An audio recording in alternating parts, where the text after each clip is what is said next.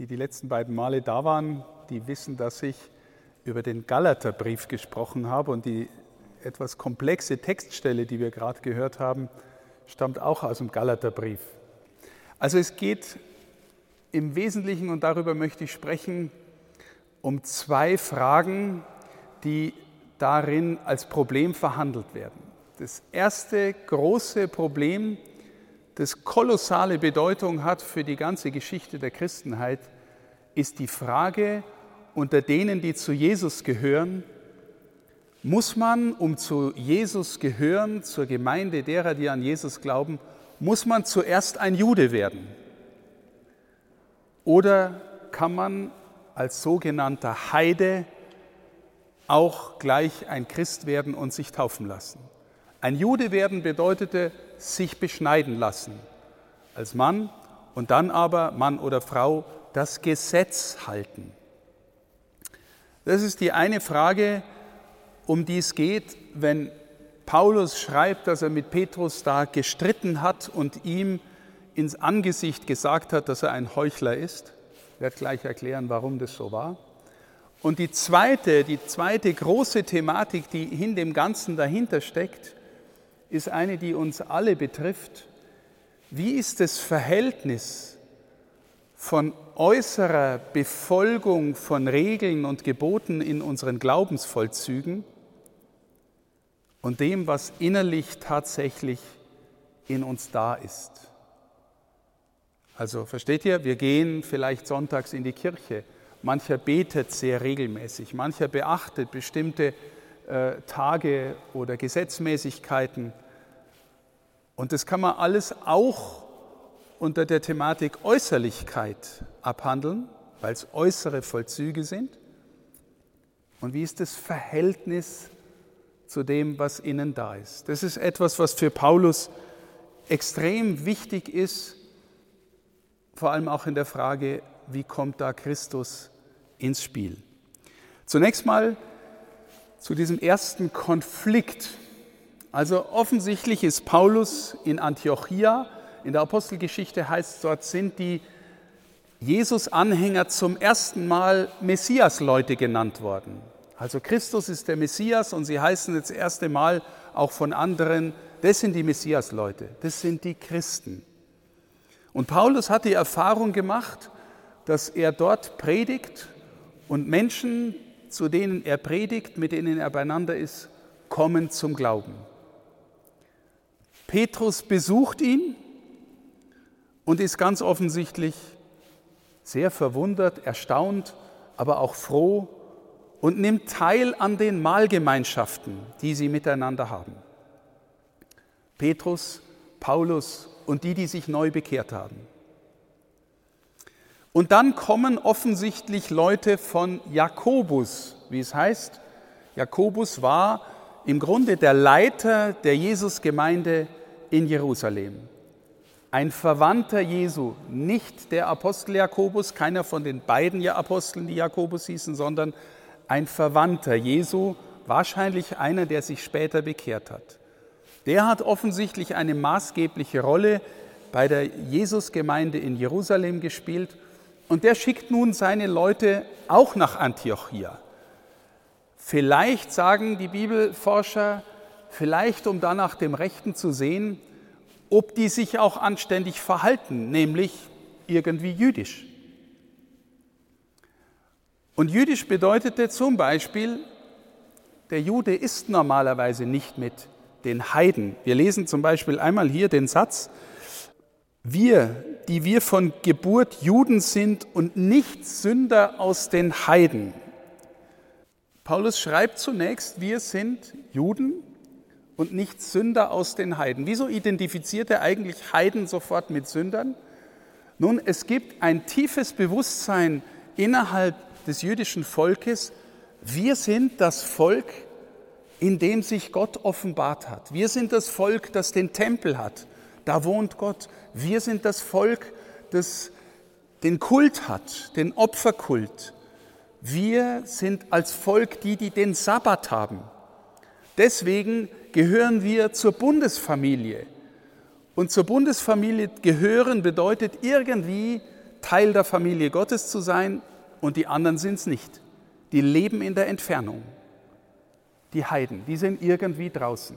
Jetzt darfst du als Jude einfach mit den Heiden essen. Eigentlich nicht. So, die Leute von Jakobus kommen nach Antiochia, besuchen den Petrus und Petrus fängt sofort an, sich von den bekehrten Heidenchristen abzuwenden und isst wieder nur mit den Juden. Das ist der Konflikt. Und Paulus stellt ihn zur Rede und sagt gewissermaßen, du Heuchler. Und weil du so äh, tust, ist der Barnabas jetzt auch noch mit dir und isst nur noch mit den Juden. Du Heuchler, was tust du da? Richtest du jetzt das Gesetz wieder auf? Hast du nicht kapiert oder willst du es nicht zugeben oder ist es noch nicht tief genug in dir drin, dass wir durch Christus anders geworden sind, auch im Verhältnis zu unserem Gesetz? Jetzt müssen wir uns überlegen, was bedeutet eigentlich für den Juden das Gesetz? Ich habe es schon mal erklärt in dem ersten Teil, den ich dazu gemacht habe, nur noch mal ganz kurz. Der Jude hatte im Blick auf das Gesetz, auf die fünf Bücher Mose, die sind normalerweise so als das Gesetz bezeichnet worden, aus denen hat er 613 Regeln, Vorschriften, Gesetze herausdestilliert. Er musste sich an insgesamt über 600 Vorschriften und Regeln halten. Das ist jetzt das Gesetz im weiten Sinn.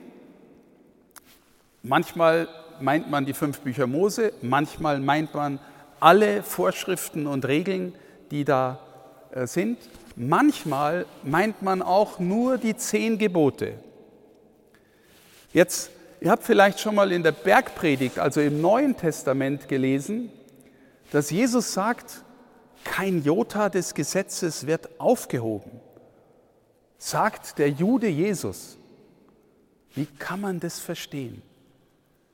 Nun, die Christen und einschließlich Paulus sind zu der Überzeugung gekommen, dass in Jesus das ganze Gesetz erfüllt worden ist. Also was gehört noch zum Gesetz? außer diese Vorschriften. Der ganze Tempelkult, die Propheten, die Verheißungen aussprechen, die Verheißung des neuen Landes, das Gesetz, die Propheten, der Tempel, das Land. Und die Juden und äh, die Christen und einschließlich Paulus entdecken plötzlich, in Christus ist der neue Mose da. Der, der plötzlich in der Bergpredigt solche Sachen sagt wie, euch ist gesagt worden. Ich aber sage euch, euch ist gesagt worden, Auge um Auge, Zahn um Zahn. Ich aber sage euch, halt dem, der dich auf die eine Backe schlägt, auch die andere hin. Solche Sachen sagt er. Und die Christen spüren, in dem wird der innerste Sinn des ganzen Gesetzes, kommt plötzlich zum Vorschein. Der Tempel war die Mitte Israels, die Mitte der Identität dieses Volkes. Und Jesus wird von sich sagen, im Grunde sagt er von sich, ich bin der Tempel. In mir ist Gott da. In mir wohnt Gott in seiner ganzen Fülle reißt diesen Tempel nieder und in drei Tagen werde ich ihn wieder aufrichten. Sie verstehen, er meinte den Tempel seines Leibes. Mose sagt im Alten Testament, einen Propheten wie mich wird er euch senden. Und die Menschen äh, verstehen, du bist der Prophet, der da kommen soll. Die, die zu ihm gehören. Also wir lesen plötzlich hier ist jemand, der im Grunde alles erfüllt. Deswegen kann man sagen, gelten für Christen bestimmte Aspekte des Gesetzes nicht mehr und bestimmte schon noch. Was gilt nicht mehr? Na, zum Beispiel alle Vorschriften, die mit dem Kult zu tun haben. Wie geopfert werden sollte, wann geopfert werden sollte, wer Opfer bringen musste. Alle Vorschriften, die mit Reinigung im Blick auf den Kult zu tun hatten, Speisevorschriften, all solche Dinge gelten nicht mehr, sie sind in Christus aufgehoben und im guten Sinne überholt.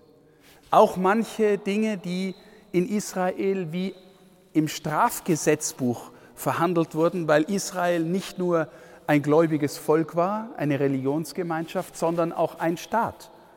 Also die Todesstrafe auf Ehebruch. Solche Dinge gelten nicht mehr, weil die Christengemeinde kein Staat ist. Aber die zehn Gebote, die Urgesetzgebung Gottes nach dem Auszug des Volkes aus Ägypten, die bleiben in Kraft und werden sogar von Jesus noch vertieft und in gewisser Weise radikalisiert. Also auf einmal, so versteht auch Paulus, ist in dem jemand da, der alles erfüllt.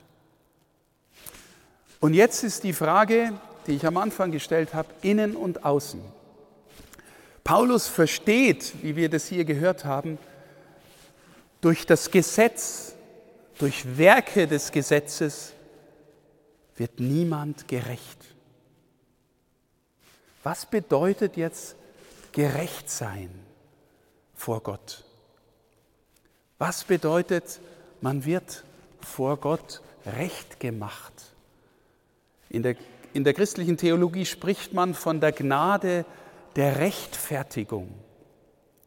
Ja, das Normale, was wir in unserem Herzen denken, das Normale ist, ich mache das alles, ich erfülle das alles, ich halte alle Speisevorschriften, alle Opfervorschriften, ich gehe äh, den Kult in Tempel äh, äh, feiern und richtig vollziehen, ich pilger dreimal im Jahr nach Jerusalem, ich mache das alles und dann findet Gott mich gut. Äußere Vollzüge.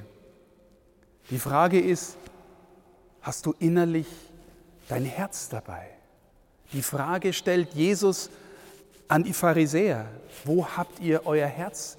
Ihr ehrt mich mit den Lippen. Und das haben die Propheten im Alten Testament auch schon gesagt zum Volk. Dieses Volk ehrt mich mit den Lippen. Wo ist euer Herz? Und meine Lieben, wenn ihr glaubt, es ist nicht euer Problem oder nicht mein Problem, dann glaube ich, täuschen wir uns alle. Wer katholisch ist und regelmäßig in die Messe geht, der hört in jeder Messe den Aufruf, erhebet die Herzen. In jeder Messe. Und wie geht's euch damit? Erhebt ihr die Herzen? Oder sagen wir alle, wie aus der Pistole geschossen, wir haben sie beim Herrn und rumpeln auf und jetzt kommt halt das nächste? Oder geht es da um unser Herz? Wir sagen, wir haben sie beim Herrn, unser Herz.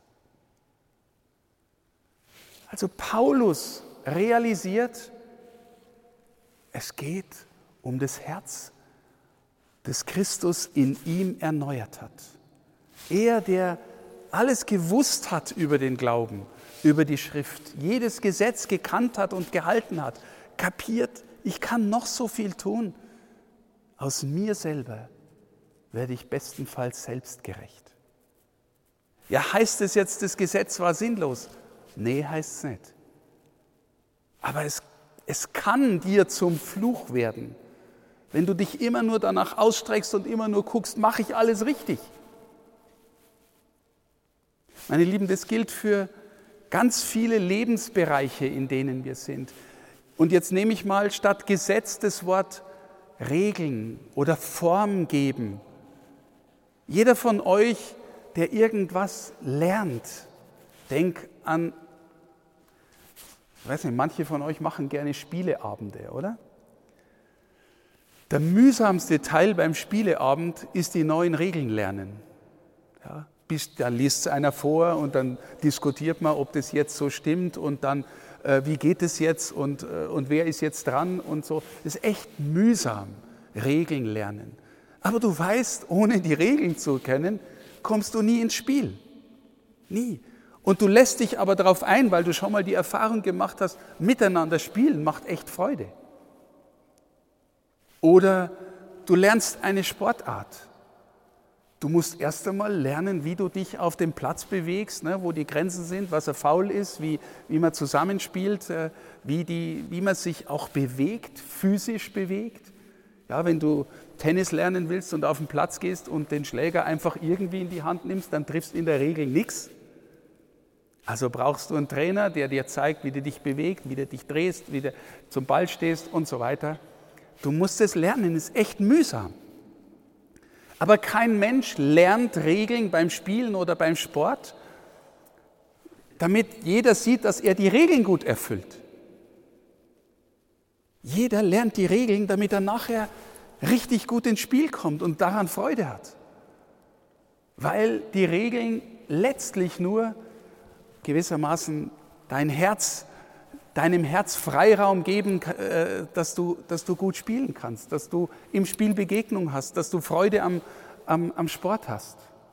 Und meine Lieben, das gilt im Grunde für fast alles, was wir tun.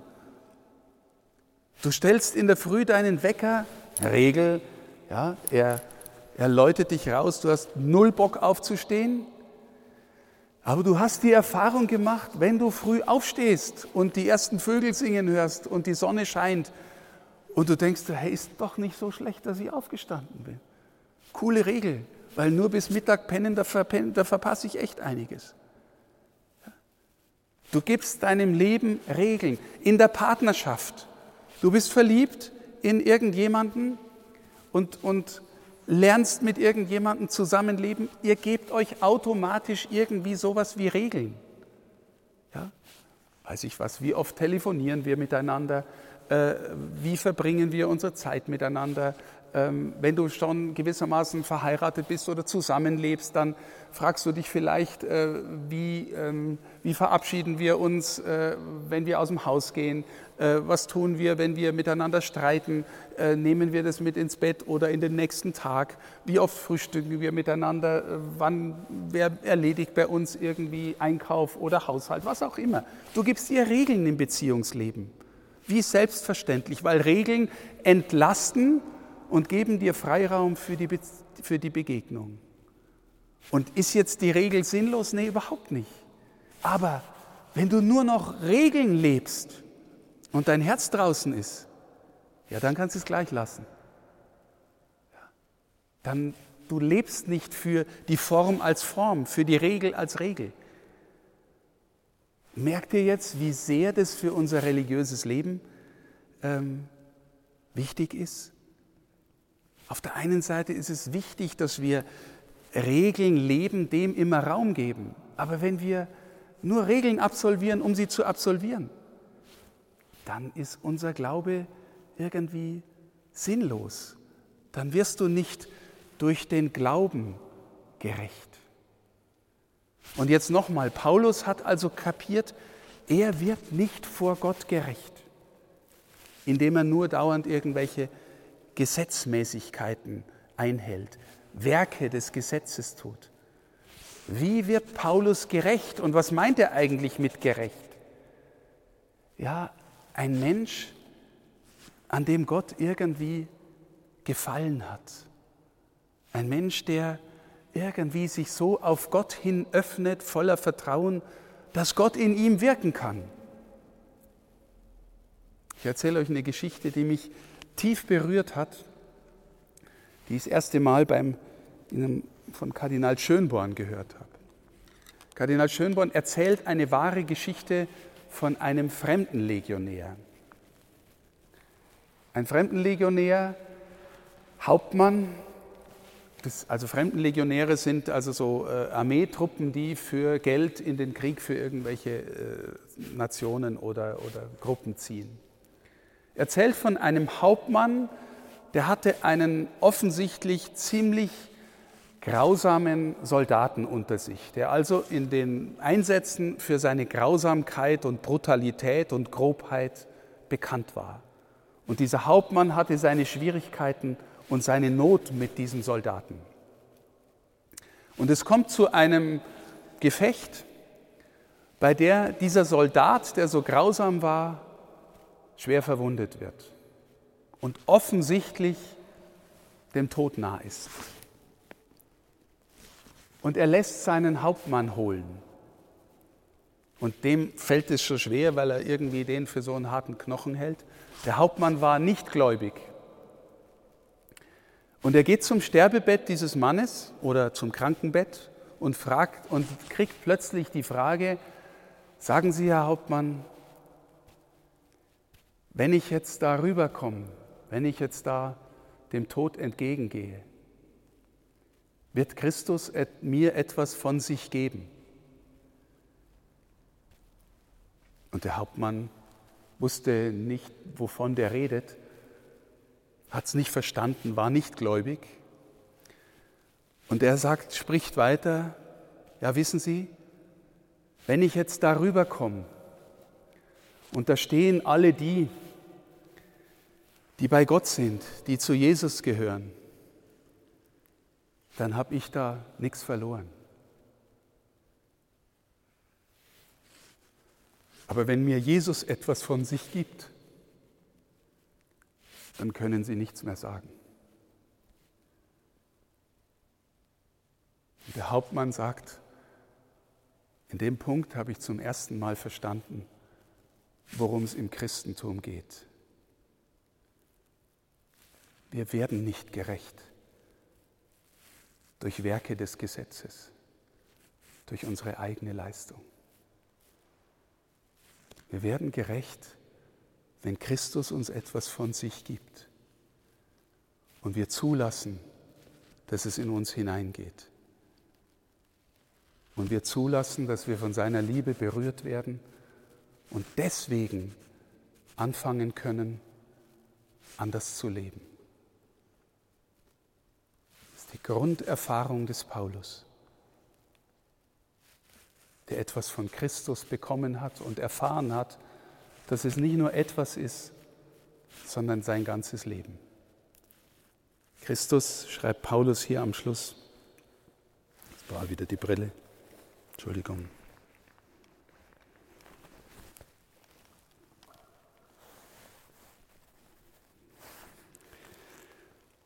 Ich bin durch das Gesetz dem Gesetz gestorben, damit ich für Gott lebe bin durch das Gesetz, dem Gesetz gestorben. Das ist nicht das, was mich gerecht macht. Es bringt mich eher um, je mehr ich versuche, jedes Gesetz einzeln zu halten. Ich bin mit Christus gekreuzigt worden. Christus ist für mich gestorben, sagt Paulus damit, und irgendwie ist etwas von dem, was immer sich selber rechtfertigen will, und selber gut sein will vor Gott, darin mit mir, mit Christus gestorben. Nicht mehr ich lebe, sondern Christus lebt in mir. Der Soldat sagt, wird Christus mir etwas von sich geben, wenn ich darüber komme. Was ich nun im Fleisch lebe, lebe ich im Glauben an den Sohn Gottes, der mich geliebt und sich für mich hingegeben hat. Das ist die Urerfahrung des Paulus, die ihn zum größten Missionar unserer Geschichte werden lässt, der mit seinem ganzen Leben nichts anderes bezeugt, als der Kyrios ist Christus. Christus ist der Herr. Für ihn und für jeden anderen Menschen. Und wäre es anders, sagt Paulus hier im letzten Satz, käme die Gerechtigkeit durch das Gesetz, dann wäre Christus vergeblich gestorben. Wenn Christus uns etwas von sich gibt, dann kann niemand mehr etwas gegen uns sagen.